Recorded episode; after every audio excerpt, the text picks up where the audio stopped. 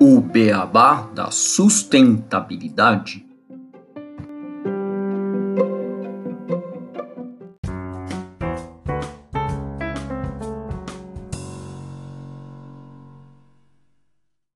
Bem-vindos ao podcast O Beabá da Sustentabilidade. Este é o episódio 52, rastreabilidade da cadeia de suprimentos. Eu e o Renato Gatti, hoje temos a honra de receber a Vivian Ribeiro, que é pesquisadora e cientista de dados na iniciativa Trace e co-criadora do do pasto ao prato, aplicativo para a rastreabilidade da origem da carne e sobre o que iremos conversar hoje. Tudo bem, Renato? Tudo bem? Vivian, bom dia para vocês. Olá, Gustavo, tudo bom com você? Olá, Vivian, seja bem-vinda ao nosso podcast. Prazer te receber e conversar sobre esse tema. Tenho certeza que vai ser uma conversa muito rica. Bom dia, Renato. Bom dia, Gustavo. Muito bom estar aqui com vocês. Obrigada pelo convite. Para mim é um prazer falar mais um pouco sobre esse aplicativo com vocês aqui no do Beabá. Muito legal, Vivian. E, bom, só para a gente contextualizar um pouco o tema aqui para os nossos ouvintes, Vamos trazer uma notícia do dia 13 de dezembro de 2021 da Forbes que traz como o uso sustentável da terra pode ser o novo net zero líquido do mundo. A notícia ela aborda o relatório do IPCC, o painel intergovernamental sobre mudanças climáticas, que a gente já trouxe aqui em um episódio do Beabá, que estimou que 23% das emissões globais dos gases de efeito estufa estão associadas ao uso da terra, incluindo 11% das emissões globais desses gases de efeito estufa do desmatamento e também da conversão de ecossistemas naturais. Um dos pontos de discussão mais salientes da COP26 foi a necessidade de se estabelecer sistemas alimentares mais sustentáveis, pois as mudanças dos padrões de temperatura e clima podem interromper as cadeias de abastecimento e afetar a produtividade e levar a preços mais altos das commodities. Também na COP26, muitas promessas foram feitas, assim como compromissos com relação à importância de se acabar com o desmatamento. Um exemplo mais de 100 líderes mundiais, nos quais seus países representam 85% da cobertura florestal mundial, sendo o Brasil um desses e um dos principais países, se comprometeram a interromper e reverter o desmatamento e a degradação da terra até 2030. E 28 governos anunciaram também compromissos por meio do roteiro de diálogo para ação no comércio florestal, agrícola e de commodities, que apelou para todos os governos da COP sobre o dever de aumentar o comércio de produtos agrícolas sustentáveis, protegendo assim as florestas e outros ecossistemas críticos. E poucos dias depois da COP, 45 governos liderados pelo Reino Unido prometeram uma ação urgente e investimento para proteger a natureza e mudar para formas mais sustentáveis de agricultura no Dia da Natureza e do uso do solo. Para que essas ações possam ser bem-sucedidas e saiam da promessa, o setor financeiro privado tem um papel a desempenhar, pois, ao redirecionar o capital das instituições financeiras, podem ser cruciais na transição global para uma economia de natureza positiva.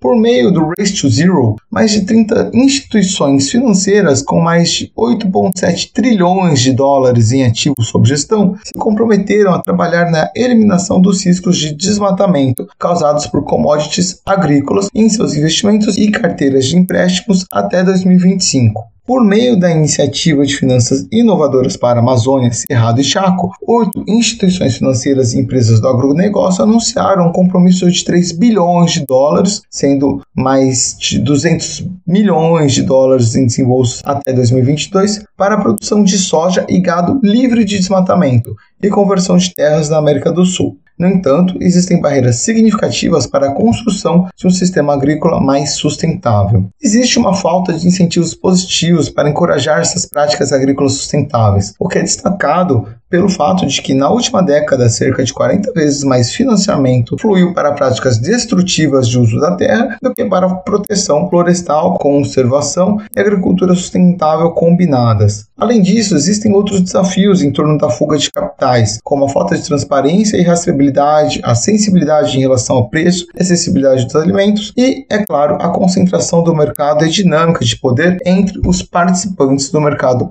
global. À medida que diferentes setores acordam para o desafio social e econômico das mudanças climáticas e se comprometem com a redução das emissões, será cada vez mais importante ter um entendimento transparente de quais empresas estão tomando medidas eficazes e quais possuem uma boa linha de ação, mas não fazem muito e que ainda estão ignorando os sinais do mercado. Portanto, o que é necessário ver no setor agrícola é uma ação clara que vai permitir um melhor entendimento de onde surgem as emissões e as dependências de recursos e as formas mais eficazes de enfrentá-las. Um dos desafios enfrentados por muitos compromissos líquidos zeros é a enorme importância e a falta de compreensão da cadeia de suprimentos ou emissões de escopo 3. Ainda assim, as emissões de escopo 3 de uma empresa são sempre o escopo 1 e 2 de outra empresa. E é por isso que é importante criar o um entendimento alinhamento e ação.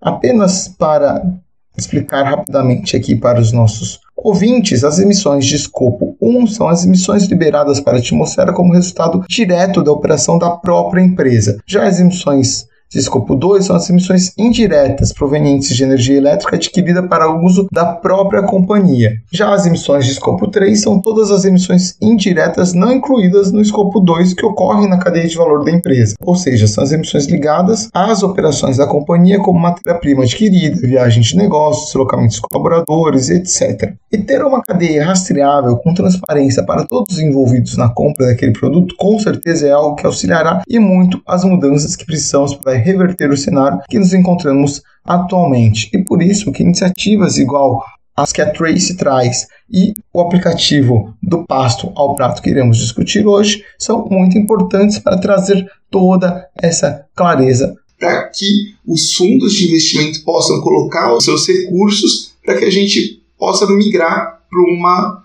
economia mais sustentável no desenvolvimento do agro. Exatamente, Renato. Porém, a eficiência da rastreabilidade na produção agrícola brasileira, ela foi colocada em xeque após uma proposta da União Europeia, que foi endossada também pelos Estados Unidos e pela China, de restringir a compra de carne, soja, café, madeira, cacau e óleo de palma e seus derivados, oriundos de áreas de produção com problemas socioambientais.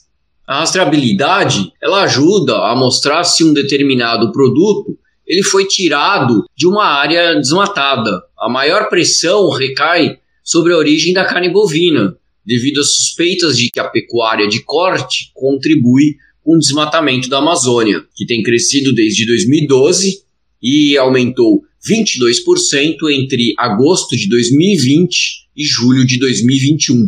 Foram 13.235 quilômetros quadrados de área desmatada, segundo o INPE, o Instituto Nacional de Pesquisas Espaciais. Nos últimos anos, tem crescido a exigência do mercado consumidor de países desenvolvidos, como o Japão e os da União Europeia, além dos Estados Unidos e Canadá. Os importadores eles querem produtos agrícolas brasileiros cujos locais de origem sejam livres de problemas socioambientais e tenham produção sustentável.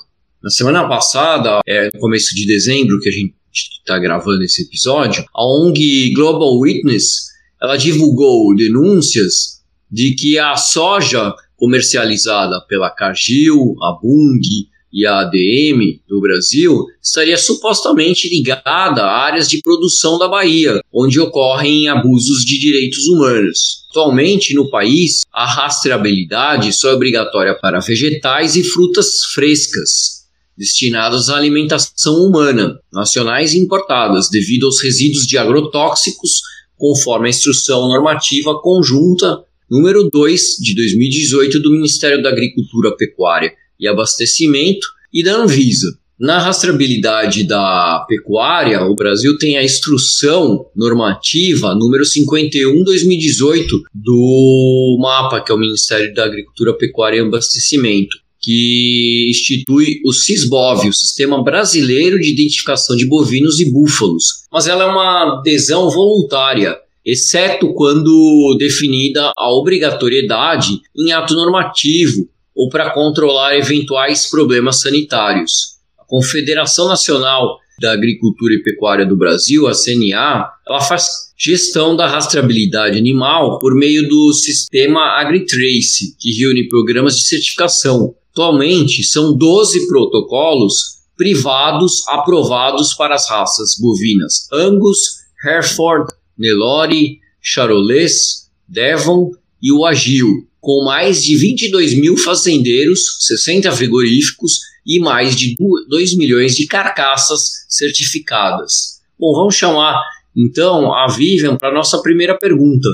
Vivian, para começarmos, explique sobre a atuação da Trace e como vocês têm desenvolvido tecnologias para melhorar a rastreabilidade de diversos produtos agrícolas pelo mundo. Obrigada, Gustavo. Vou começar falando um pouquinho mais sobre o que é a Trace. A Trace é uma iniciativa de duas instituições, que é a Global Canopy e a Stockholm Environment Institute. Então, uma fica em, na Suécia, uma fica na Inglaterra. E que a gente tem, na verdade, o intuito de dar transparência a essas cadeias. Então, não é bem o desenvolvimento de tecnologia, mas um trabalho muito árduo de dados, de pôr ali de forma transparente para governos, para empresas e também para os países produtores, não somente os países compradores, o que, que tem ali embutido naquela cadeia de commodity. Então a gente trabalha com os principais commodities que realmente resultam em desmatamento nas regiões de produção como por exemplo a carne, que você já citou, e a soja também já citada. Mas a gente também trabalha com outros commodities, como por exemplo o óleo de palma na Indonésia, a celulose na Indonésia também, agora trabalhando com cacau em Gana e também na Costa do Marfim. Então a gente faz esse mapeamento justamente para entender a quantidade de impacto que está embutido nesses produtos que são produzidos em países, geralmente países em desenvolvimento, com a economia extremamente dependente de commodities agrícolas, para esses países compradores, como por exemplo grandes mercados, como o europeu ou o mercado chinês. Então, o que, que a gente coloca, na verdade, como principal indicadores que a gente tem dentro das cadeias é a quantidade de desmatamento que está associada a essa produção e também algumas estatísticas de produção, como por exemplo quantidade ou até mesmo os compromissos que os atores assumem dentro de suas cadeias e que não necessariamente resultam em menos desmatamento. Isso é uma, na verdade, uma conclusão triste que a gente acaba chegando em muitas empresas, que assumem compromisso de zero desmatamento, mas que de fato não dão zero desmatamento às suas cadeias. Um dos motivos, e aí a gente pode conversar até mais sobre isso, é a questão dos indiretos, do papel dos indiretos na cadeia de fornecimento. Então a coisa não é tão simples, a coisa não é tão direta assim. Se produz em um lugar e se vende então por um país através de uma empresa. Muitas vezes, e aí vem o caso da carne, a gente tem, por exemplo, animais passando por diversas fazendas até que chega o momento do abate e então exportação da carne. Isso tudo dá um desafio extra para a rastreabilidade desses produtos. Não somente os produtos que vão para fora do país, como também os produtos que são consumidos internamente. Obrigado pela explicação, Vivian. Acho que a gente vai conversar bastante ainda sobre essa questão dos diretos e dos indiretos, mas só para a gente ir aquecendo os motores, né? É, vocês também lançaram recentemente o aplicativo do Pasto ao Prato, Queria que você explicasse um pouco, você comentou sobre a rastreabilidade da carne e outros insumos, mas qual que foi a intenção de desenvolver esse aplicativo, na qual você é co-criadora, e quais resultados que vocês já estão observando com ele? O do Pasta Prata ele nasce como um produto um pouco diferente do que a gente tem na Trace como um todo. Ele entra, na verdade, com um olhar para o mercado doméstico, enquanto a Trace sempre teve um foco muito específico para as exportações. A gente quer saber na Trace o que, é esse impacto de um país que compra e um país que produz. Já no do pasta ao prato, a gente quer mostrar para o Brasil o impacto que está embutido no produto que é produzido no próprio país. Então essa já foi a primeira, a primeira diferença com a Trace. Por que, que a gente fez isso? A história toda é bem legal, na verdade.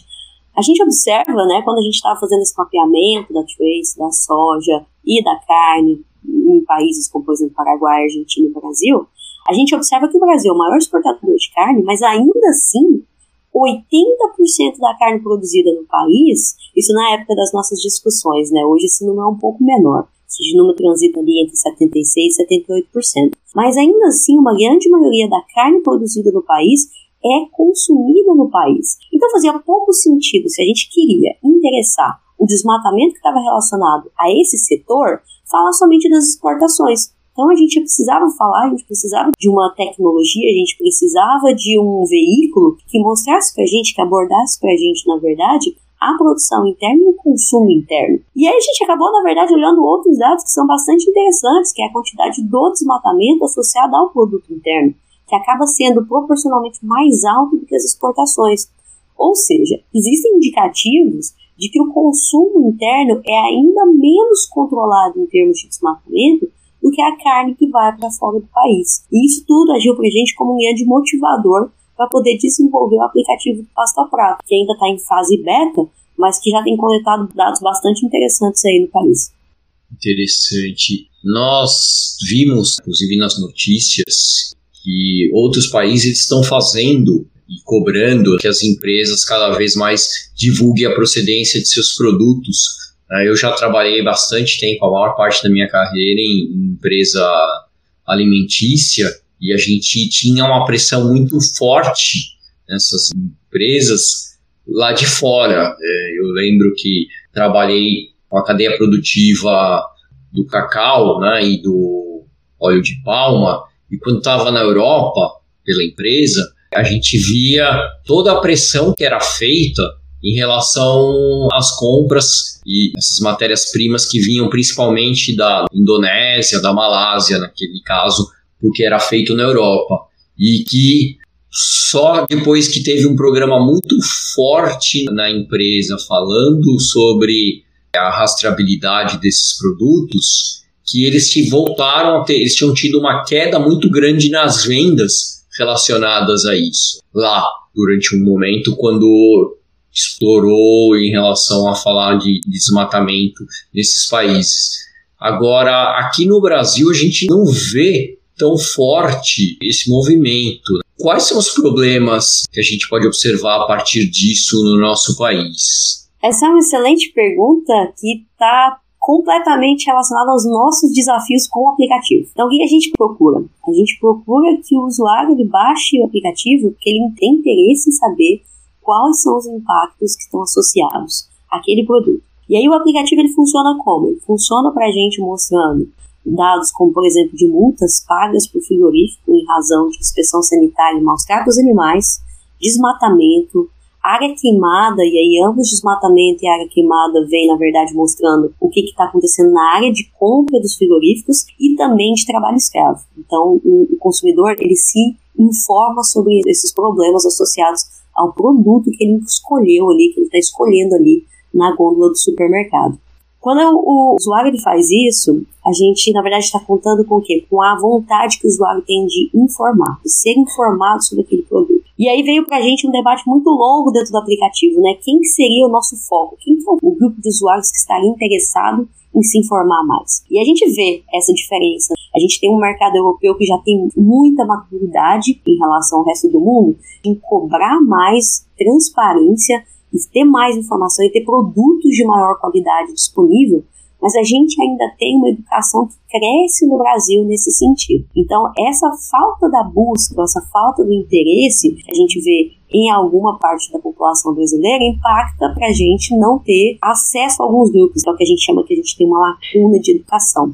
Isso é importante, assim, quando a gente vê, por exemplo, a comparar a Suécia com o Brasil e a gente vê o próprio currículo escolar das crianças no Brasil e aqui na Suécia, a maturidade em falar sobre cadeias alimentares, sobre o impacto que está na comida que o que a criança come todos os dias, é muito diferente. Você tem um conteúdo muito mais completo e complexo aqui do que a gente observa no Brasil. Porque eu já tenho conversado com alguns colegas professores de ciências e disseram que está mudando. Então talvez a gente aí está vendo agora uma mudança do Brasil para ter consumidores mais preocupados com a qualidade do que eles comem. Isso acaba trazendo para a gente um outro conceito, né? O Brasil hoje, como consumidor, ele tem como uma das principais preocupações na hora de consumir carne a qualidade da carne.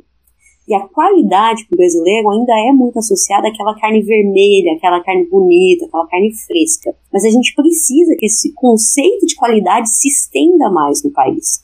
Por exemplo, você tem uma carne bonita, vermelha, fresca, mas que é cheio de trabalho escravo relacionado ao processo de produção, mas que a gente tem também uma quantidade enorme de multas sanitárias ou de maus tratos animais associado àquela empresa que processou a carne, aquilo é de fato uma carne de qualidade? Então, na verdade, o aplicativo também ele vem como um convite a repensar quais são os conceitos de qualidade e quais que são os seus limiares para consumir ou não aquele produto. Ao mesmo tempo que a gente também quer mostrar para o consumidor, quando ele está ali na gôndola, que tem produtos com qualidade, que tem produtos que têm baixo ou zero desmatamento, baixo ou zero queimadas associadas, que não tem caso de trabalho escravo na cadeia e que é um frigorífico que nunca passou por uma multa, nunca foi deflagrado e aplicado em uma infração por maus tratos ou por más uh, condições sanitárias. E isso é um produto de qualidade. Você associa isso com um produto fresco e é de fato o produto que você está buscando ali na hora da compra. Eu baixei o aplicativo, eu tenho usado, Vivian, eu acho sensacional esse conceito de qualidade que você comentou, porque teve um, um evento recentemente, um churrasco, enfim, que eu acabei indo, sou palmeirense, fui ver ali a final da Libertadores, estava todos meus amigos, e meu primo tinha comprado umas carnes, enfim, e eu fui olhar lá o, aplicativo e uma coisa que você fala, eu vou parar de comer carne, assim, índice de desmatamento, multas sanitárias lá em cima, você fala, Deus, olha aqui, aquela envelope super bonito. Eu acho sensacional essa questão de a gente educar cada vez mais o consumidor. Porque você comentou sobre a escolaridade aí na Suécia, né, que as crianças já têm essa preocupação. Aqui no Brasil, acho que a gente ainda pode estar evoluindo por N motivos, as pessoas estão com mais acesso à informação, mas acho que está longe da gente chegar nesse nível. E ter um aplicativo igual ao que vocês estão implementando, e não só do Passo ao Prato, que ele é mais focado para as pessoas, né, para a gente, como cidadãos, e não para governos. É sensacional. E eu imagino, eu sei que essa rastreabilidade de informação, elas são excelentes aliadas ao combate ao desmatamento e outras práticas não sustentáveis. A gente vê, igual a gente trouxe na notícia também, que as empresas têm buscado cada vez mais investir em frentes sustentabilidade, nos compromissos da COP26, porém ainda tem muito a ser desenvolvido. Mas quando a gente fala das principais dificuldades nesse processo de rastreabilidade e transparência da informação, como vocês obtêm esses dados? Quais as principais dificuldades encontradas em todo esse processo para informar de forma precisa para o consumidor e ele estar tá confiando naquela informação e se policiando cada vez mais no seu ato de compra? Esse, Renato, é um dos principais valores que a gente tem, um dos principais produtos, os principais dados que a gente oferece de dentro do aplicativo, que é esse mapeamento da cadeia. Então, qual que é o grande desafio quando a gente está falando do mercado de carne bovina, especificamente. Existe um processo muito longo e uma especialização de algumas fazendas numa determinada fase de produção do animal, que é o que a gente chama de, por exemplo, fazendas especializadas em cria, recria, engorda e abate. Então, as fazendas, na verdade, se especializam em determinados momentos, como, por exemplo, a reprodução, ou que a gente tem aquela fase mais importante do processo produtivo, que é a engorda do animal, que ele precisa atingir todo o potencial dele, e aí você tem alguma outra fazenda que, por exemplo, faz aquele último acabamento até vender para o frigorífico. Nisso, eu já estou falando aqui de três fazendas diferentes onde esse animal passou antes de chegar no frigorífico. Muitas vezes, fazendas que estão localizadas em diferentes municípios e até mesmo em diferentes estados.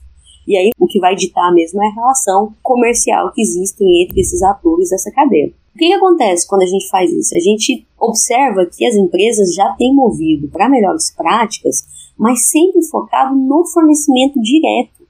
Esquecendo que grande parte desse impacto, na verdade, está associado a um momento muito maior do processo produtivo, que é todo o fornecimento indireto. E é aí que o do Passo Prato traz um mapeamento que também incorpora os indiretos um dos principais dados que a gente utiliza, uma das principais informações que a gente utiliza para fazer esse mapeamento são as GTAs, que é a guia de trânsito, a guia de transporte animal. Essa é uma guia que você precisa emitir para transportar animais de uma fazenda a outra. Inclusive, você coloca lá na guia qual é a finalidade daquele transporte. Então, por exemplo, se eu estou transportando de uma fazenda para um frigorífico, você coloca lá que você tem tantos animais, você coloca o gênero dos animais, se é macho, se é fêmea, e você coloca também a idade desses animais. Então, você faz uma especificação. É importante mencionar que a gente não sabe necessariamente se é aquele animal que está sendo transportado da fazenda A para a fazenda B, ou da fazenda B para a fazenda C ou da C para o frigorífico.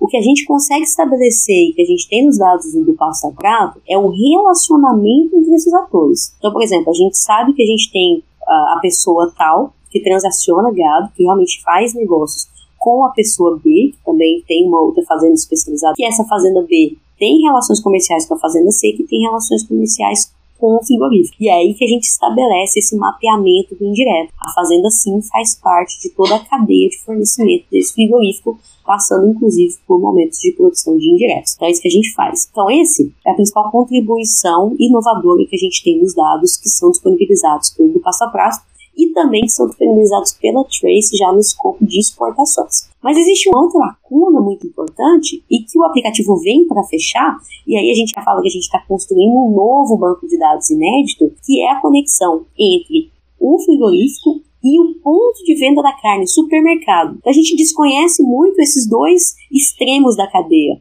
Onde é que esse gado nasceu, onde é que esse animal nasceu e onde é que esse animal foi vendido para consumo. E aí o aplicativo vem com todo esse design inovador de fazer a conexão entre o frigorífico e o supermercado. Quando o usuário ele chega no supermercado, ele abre o aplicativo e ele insere os dados da carne para se informar sobre o impacto que está embutido dentro daquele produto, ele conecta dentro do banco de dados que o frigorífico de número tal está vendendo a carne nesse supermercado localizado lá no centro de Belo Horizonte, por exemplo. Então, o que a gente está fazendo, na verdade, é fechar uma das últimas lacunas que a gente ainda tem na cadeia de fornecimento dentro do país, conectando frigoríficos e supermercados. Uma outra dúvida para o consumidor, então ele vai baixar o aplicativo e como funciona o lado prático do aplicativo, para o nosso ouvinte ter uma ideia mais tangível do que a gente está conversando. Quando a gente faz o download do aplicativo e abre o aplicativo lá no supermercado, a gente vai ter uma série de stories bem rapidinho para informar o usuário o que é aquele aplicativo. O usuário faz um login, podendo inclusive utilizar a conta do Google, e aí vai ter uma janelinha bem clara ali na frente que mostra já o CIF. E esse é um conceito importante, porque o CIF é o selo de inspeção federal, que é exatamente o que mostra pra gente que aquele frigorífico não representa toda a marca, é aquele frigorífico. Esse CIF, ou CI, ou Sistema de Inspeção Federal, Sistema de Inspeção Estadual, são selos que o consumidor encontra na peça de carne. E, de vez em quando, o que pode acontecer na verdade é que você está comprando uma carne fracionada no mercado, isso é bem típico em grandes supermercados, que na verdade a carne não vem embalada a vácuo. Ela vem, na verdade, uma bandeja de isopor, porque ela foi fracionada dentro do supermercado. Mesmo nesses produtos, quando você não encontra esse selo CIF ou selo CI, você encontra o CNPJ do frigorífico. E você também pode entrar com esse CNPJ dentro do aplicativo. Então, clicando nessa área de inclusão de dados, você pode digitar CIF, CI ou o CNPJ, qualquer um dos três que você encontrar na embalagem do produto. Quando você fizer isso, ele vai te pedir qual que é o produto que você está comprando, se é um produto de carne bovina, suína ou de frango. Importante mencionar que a gente ainda está nessa fase beta, mas que a gente vai trazer os dados de carne suína e de frango no primeiro semestre do ano que vem. Depois de você identificar qual que é essa carne, a gente vai para um terceiro passo. Você identifica onde você está comprando essa carne. E ali a gente vai ter uma funcionalidade, que é o próprio Google Maps, que vai mostrar para a gente, ah, eu estou comprando aqui no supermercado do seu Zé. Quando você clica no supermercado do seu Zé, você confirma, abre para a gente então um painel com todas essas informações detalhadas e qual que é o ranking que essa empresa desempenha, essa empresa processadora da carne, que esse frigorífico, desempenha dentro dos quatro indicadores, mas também um ranking geral. E a gente divide em três grupos, basicamente por cor, que é baixo, médio e grande, com verde, amarelo e vermelho, para mostrar se aquele frigorífico ele performa pior ou melhor dentro desse ambiente de frigoríficos nacionais. E é assim que você pode utilizar. Se você é uma pessoa preocupada com os quatro indicadores, você pode utilizar o ranking geral escolher qual é aquele melhor produto, aquele produto que você vai levar para casa. Em compensação, existem pessoas, a gente tem uma funcionalidade de comparar produtos dentro do aplicativo, que a gente sabe que tem pessoas que são mais sensíveis a causas diferentes. Tem gente que vai fazer uma escolha baseada em trabalho escravo, por exemplo. Aceita comprar uma carne que tem mais desmatamento embutido, mas não aceita comprar uma carne que tem trabalho escravo envolvido no processamento. E aí a pessoa pode fazer a comparação também utilizando indicadores. E no final das contas, todos esses indicadores, na verdade, são ranqueamento. Para ficar mais claro para o consumidor qual que é a carne que ele deve levar para casa. É muito importante dizer, Gustavo, que eu estou aqui sempre falando, né, a carne que você vai comprar, a carne que você vai consumir, mas a gente tem um grupo de usuários extenso que são vegetarianos ou veganos. Isso porque o aplicativo ele não foi desenvolvido para consumidores de carne. Ele foi desenvolvido para pessoas que estão interessadas em trazer mais sustentabilidade ao setor. Então hoje a gente tem como principal usuário pessoas que não consomem carne, mas que vão ao supermercado, fazem o escaneamento desse produto, abastece o banco de dados e aí ajuda a gente a tornar todo o setor mais transparente. Uma outra pergunta que acho legal essa descrição, Viviane, e achei interessante que muitas vezes os principais usuários às vezes não são os consumidores de carne em si, são as pessoas que estão preocupadas com esse consumo mais consciente do produto. A gente sabe que a carne ela acaba tendo um desmatamento e um impacto ambiental muito grande. A gente vê muitas pessoas, inclusive, deixando de consumir a carne por causa desse impacto ambiental, às vezes nem tanto por causa do, do gosto, enfim. E eu acho que é interessante quando vocês trazem esses dados de onde que a carne acaba vindo, né? De todos esses frigoríficos, por todos os locais que ela passou. Mas vocês pensam em expandir ou em trazer essas informações também para o consumidor, igual vocês estão fazendo do pasta ao prato, para outros produtos, em alguma forma, tipo, do agro ao barato, dando uma sugestão aí de um nome, caso vocês tenham essa ideia. Não sei se seria mais fácil ou não, né? Porque a carne ela passa por vários pontos, né? Eu acho que algumas outras commodities, igual a soja, não tem tantos intermediários, né? Mas vocês pensam em fazer essa informação para outros produtos além da carne? Por enquanto a gente ainda tem muito chão para andar com do pasto a prato com carne bovina e carne de frango e suína. Então a gente tem tentado manter esse pé no chão, até porque a gente ainda passa por uma prova de conceito, elaboração. O aplicativo sempre oferece para a gente essa dificuldade extra que é como é que você pode engajar o usuário, né? Então hoje a gente se preocupa muito em maximizar e melhorar o do pasto a prato dentro desse escopo inicial. Mas é importante deixar claro que a gente pode fazer isso para outros produtos e a gente pode fazer isso para outros países também. Então, da mesma forma como a gente faz esse mapeamento dentro da Trace, que sai, por exemplo, de uma cacau, de um café que é produzido ali no município de São Paulo, na Bahia, e que vai direto para outros países para serem consumidos, a gente poderia trazer isso para outros produtos. Como, por exemplo, hoje a Trace traz dentro do Brasil, a gente tem mapeamento da cadeia de milho, cadeia do café, do cacau, frango, porco, soja, carne. Então a gente tem realmente um mapeamento extenso dessas cadeias, e inclusive acessando outras proteínas, como por exemplo o caso do Equador, onde a gente tem um mapeamento de camarão, que tem um impacto muito grande ali naquela região costeira. Então é possível, a gente pode fazer todas essas cadeias que a gente apresenta no Trace, elas podem ser reconfiguradas no aplicativo e serem estendidas a outros produtos a decisão de começar pela carne foi justamente pela questão do desmatamento. É, é assim, inquestionavelmente a commodity, né, o produto que mais impacta em extensão de área. Inclusive porque hoje a gente tem uma dinâmica de uso da terra, principalmente assim, trazendo um pouco daquela matéria inicial que você trouxe para gente, existe uma preocupação muito grande, inclusive com ambientes que já assinaram compromissos de zerar o desmatamento para uma cadeia, mas que não assinaram para outros como por exemplo na Amazônia, onde a gente tem a moratória da soja, que não permite que soja seja plantada, aliás, permite, mas ninguém vai comprar, que essa soja seja plantada em áreas desmatadas depois de 2008. Ou seja, existe já um quase zero desmatamento na região da Amazônia associado à cadeia da soja. Em compensação, existem dinâmicas muito complexas associadas a isso, que é a ausência desses mecanismos tão bem desenhados e restritos como é a moratória da soja para a carne. Na carne a gente tem acordos, como por exemplo o G4, o termo de ajustamento de conduta, que é o TAC, que funcionam bem, que mostram para gente, já principalmente o G4, uma tendência de melhoria desses frigoríficos, mas a partir do momento que eu controlo o desmatamento para uma cadeia e eu não controlo para outra, eu permito vazamentos. E isso é muito importante a gente trazer aqui para a audiência para entender que todo esse debate é muito mais complexo. Se a gente tampa um buraco, um outro pode ser intensificado. Então é muito importante que o próprio consumidor brasileiro peça que isso não seja feito somente para uma cadeia, mas para todas as cadeias. E aí, nesse sentido, pode ser que no futuro a gente se aventure aí por outras cadeias também, para trazer mais transparência para o consumo interno, mas é importante também que o consumidor brasileiro ele se preocupe com o produto que vai para o mercado exterior, que aí vem um conceito meio técnico de externalidade, né? Mas é importante a gente sempre lembrar que os impactos causados pela produção agrícola são absorvidos pelo Brasil, principalmente. Então, todo esse papo aí de que o agro é pop, o agro pode não ser tão pop assim, né? Principalmente quando você é a população afetada pela expansão do agro.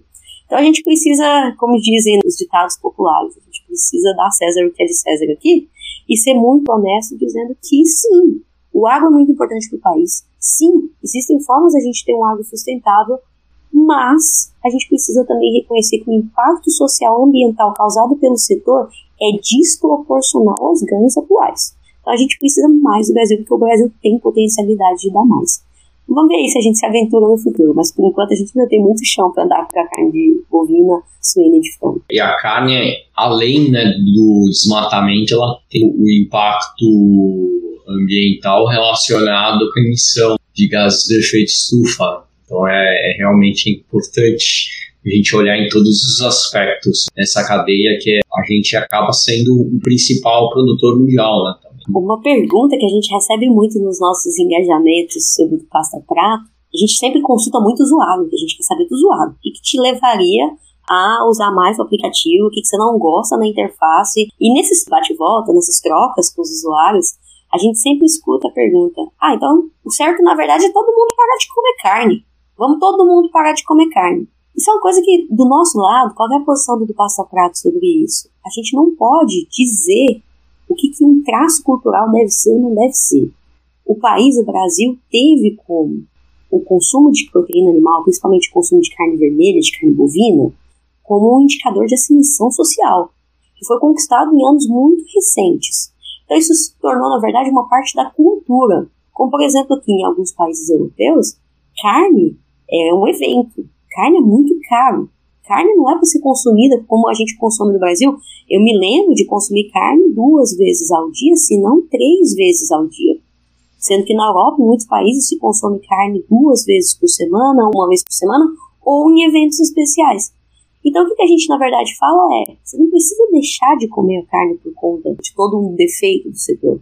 O setor ele precisa te prover o melhor produto e fazendo isso, você na verdade pode trazer mais sustentabilidade à sua vida. Primeiro, não é saudável você comer carne vermelha na intensidade que muita gente consome. Segundo, você vai aumentar a sua qualidade de vida reduzindo o consumo de carne vermelha e necessariamente você vai trazer também mais sustentabilidade a você como pessoa, como ser humano na Terra, contribuindo para todo o impacto, mas também contribuindo para uma transformação mais positiva. Você não precisa se privar você pode melhorar você, a sua contribuição na sustentabilidade, diversificando o seu consumo de proteína. A gente precisa lembrar, até por uma questão de que a gente tem um processo de homogeneização, não é um termo meio, meio exagerado, mas a gente tem comido cada vez menos produtos diversos. Né? Se a gente lembra assim dos nossos pais comendo, a mesa era menos diversa, talvez hoje mais farta em volume, mas menos diversa em quantidade de diferentes produtos. Então, todos esses novos grãos ou novas folhas verdes que trazem proteína podem ser adicionados para aumentar a sua saúde, sustentabilidade e muito provavelmente, aí eu já não sou expert, eu estou aqui só chutando, seu paladar também. Então a gente não advoga pelo vegetarianismo, veganismo, até porque a gente não quer ir contra uma coisa que é um traço cultural de uma sociedade. Mas não faz sentido economicamente ou até mesmo do ponto de vista da saúde consumir carne no volume que muita gente consome dentro do país. Então a gente convida a reflexão, mas a gente também não advoga para mudanças radicais no comportamento. Sempre, sempre que você vai consumir carne, consuma o melhor produto e assim você já está, na verdade, mostrando para o setor que você não vai aceitar consumir um produto sem qualidade. Excelente comentário, Vivian. Eu me lembrei, aí se você puder comentar um pouquinho, a gente ainda tem um tempinho, sobre essa questão que você falou, que tem muitas pessoas que comem um volume elevado de carne. E você trouxe no começo do episódio que 76%, 80% da carne acaba ficando dentro do país. Essa carne ela já vem de uma procedência duvidosa e que a grande parte desse volume acaba ficando concentrada na mão de poucas pessoas, né, que acabam tendo um poder aquisitivo maior, não é um problema de toda a população, até mesmo porque o brasileiro comum médio não tem condição financeira de adquirir esse produto.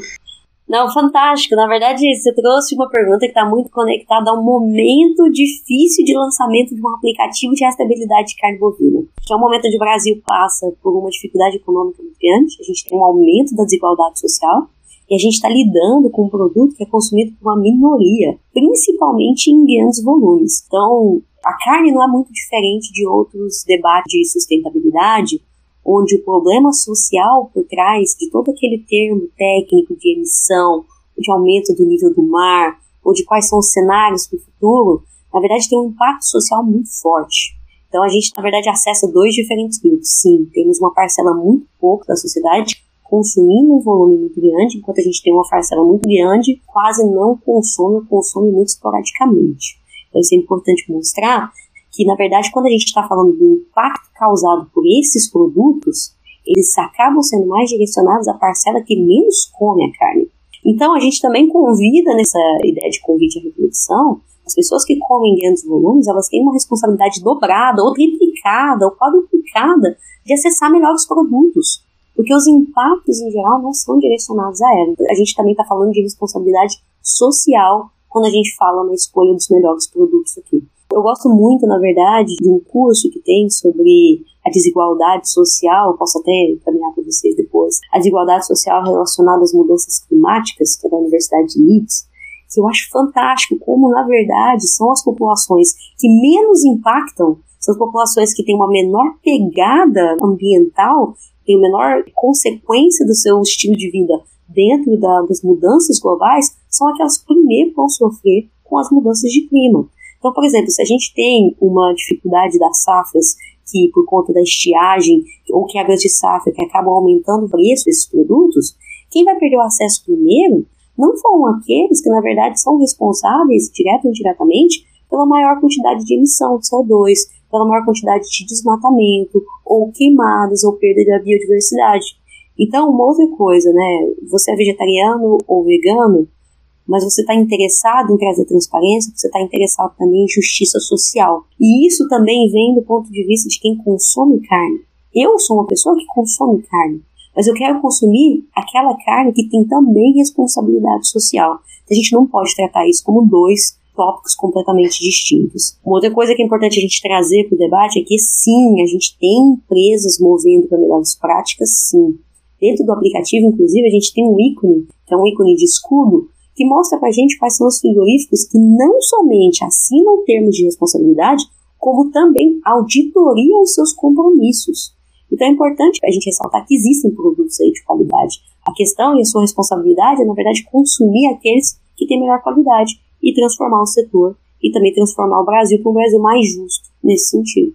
A gente falou bastante em relação a preço, como a carne está cara aqui no país e assim, eu mesmo reduzi bastante o meu consumo de carne em relação ao que eu tinha antigamente. Eu estou me sentindo quase um europeu que eu estou comendo mais frango e porco do que carne de bovina, que antigamente acho que era o contrário. Aí eu fico pensando em relação ao aplicativo, se vocês já conseguiram fazer esse cruzamento de dados de forma a verificar se as carnes com qualidade são muito mais caras, ou se não, realmente, de repente, aquela qualidade percebida que você tinha falado antes da carne estar tá mais vermelhinha, parecer mais fresca, é um fator preponderante nesse aspecto, ou se não, ou se tem um aspecto do preço relacionado à qualidade de sustentabilidade, né? O que é mais sustentável é mais caro. É, Gustavo, assim, a gente não tem os preços no aplicativo, mas isso é uma coisa que tem aparecido tanto, mais tanto, que pode estar nos planos futuros do aplicativo, trazer esse debate. Mas a gente também dialoga, conversa e faz pesquisas de mercado, inclusive, muito pensando nisso. E a gente realmente, conversando com outros parceiros e fazendo toda essa pesquisa, não custa mais caro uma carne que não tem maus tratos animais. Não custa mais caro uma carne que, por exemplo, vem de um frigorífico que não foi montado por conta de inspeção sanitária. Não deveria custar mais caro também uma carne que não tem defalhação de trabalho escravo, de operações que mostram trabalho escravo dentro da sua cadeia. Na verdade, o que acontece muito, e a gente tem esse medo que pode ser gerado a partir do aplicativo, é a nichificação da economia que a gente até observa sem o aplicativo. Que é o quê? Você tem uma carne onde você mostra, ó, 100% transparente.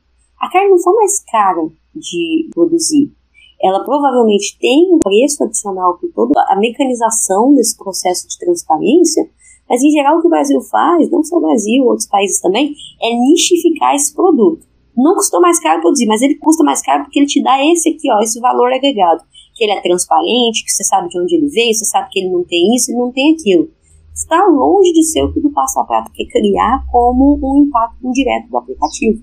A gente, na verdade, quer transformar todo o setor. E é por isso que a gente teve esse cuidado também de não somente trazer o CIF e o CI, porque geralmente estão mais disponíveis nessas embalagens a vácuo, são embalagens que trazem carnes mais caras, mas de trazer também um CNPJ, porque a gente poderia trazer essa informação, inclusive, para o açougue do Zé, que fica ali no município pequenininho. Eu, por exemplo, cresci num município que tinha 15 mil habitantes, chama Nerópolis, no interior de Goiás, e a gente foi checar um açougue que tem lá, e sim, foi possível escanear uma carne dentro desse açougue minúsculo. Então a gente não precisa nichificar uma economia, a gente tem que de fato transformar o setor. Mas preço tem aparecido cada vez mais nos debates e nos engajamentos que a gente tem, e pode ser um futuro para o aplicativo, sim fazer uma pesquisa ou talvez engajar com alguns outros grupos pesquisadores desse assunto para mostrar que realmente não precisa custar mais caro para você trazer produto de qualidade no seu prato.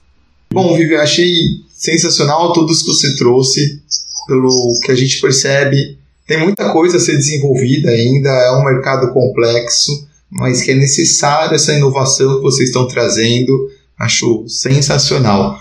Então, Antes da gente encerrar, queria só chamar aqui as nossas curiosidades, depois a palavra para você para a gente poder fazer um encerramento aqui desse nosso episódio.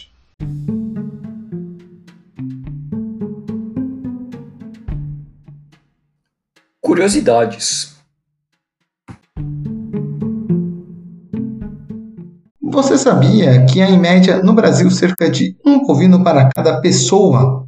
Isso mesmo, o rebanho bovino brasileiro alcançou 214,7 milhões de animais em 2019, uma alta de 0,4% em relação a 2018, o primeiro avanço depois de dois anos de quedas. Os dados são da Produção de Pecuária Municipal 2019, divulgada pelo Instituto Brasileiro de Geografia e Estatística, o IBGE. A projeção do mesmo IBGE para a população brasileira de 2019 foi de 210,1 milhões de pessoas. Dos 27 estados brasileiros, 11 têm uma população maior de gado do que de humanos. O estado de Mato Grosso manteve a liderança na criação de gados com 31,7 milhões de cabeças, o equivalente a 14,8% do rebanho nacional. O estado de Rondônia fica em segundo lugar e o terceiro fica com o estado de Mato Grosso do Sul. Todos, a população de bovinos é superior a 5 para cada habitante presentes no estado. O município com maior quantidade de bovinos foi o de São Félix do Xingu, no Pará, com 2,2 milhões de animais. Corumbá, no Mato Grosso do Sul, figurou em segundo lugar. E Vila Bela de Santíssima Trindade, no Mato Grosso, em terceiro. Então, por isso que é necessário termos uma rastreabilidade, entender qual a procedência dessa carne e para onde ela está indo e como está sendo consumida, buscando sempre termos a sustentabilidade neste setor. Interessante, hein, Renato? E fora que você falou vários estados e também cidades que estão na Amazônia e, e que são os que têm maior quantidade de de gado bovino. Né? Imagina São Félix do Xingu uma das principais regiões da Amazônia, tem quase 2 milhões de, de cabeças de gado. Muito interessante isso. E então queria chamar a Vivian aqui, agradecer mais uma vez, Vivian, para a gente poder encerrar esse episódio, deixo a palavra com você. Valeu, Renato, valeu, Gustavo. A gente aqui do Pasto Prata que agradece demais essa oportunidade. A gente queria convidar todos os ouvintes para baixar o aplicativo, utilizar o aplicativo. A gente depende muito desses usuários para aumentar o banco de dados. Vou deixar claro aqui também que todos os dados estão disponíveis, então se você quiser saber mais, tanto sobre as informações que a gente coloca no aplicativo, quanto também informação do banco de dados e quando ele vai estar disponibilizado, Inclusive, a gente tem um lançamento no ano que vem para fazer do aplicativo. Entra lá no nosso site que é www.dopastalprato.com.br e aí, gente, por lá você vai saber mais um pouco sobre o futuro desse aplicativo, futuro desse projeto, poder entrar em contato com a gente. E tendo dúvidas, curiosidades, querendo conversar e bater um papo com a gente, a gente quer falar com todo mundo. Então, muitíssimo obrigada por essa oportunidade e uma oração para vocês dois. Sensacional, Vivian, muito obrigado. E a todos os nossos ouvintes, muito obrigado. Baixem o aplicativo e até o próximo episódio do Beabá da Sustentabilidade. Legal. Obrigado, Vivian. Obrigado, Renato. Obrigado aos ouvintes. E, bom, como a gente sempre fala, aqui o Beabá é sustentável e baixe o aplicativo.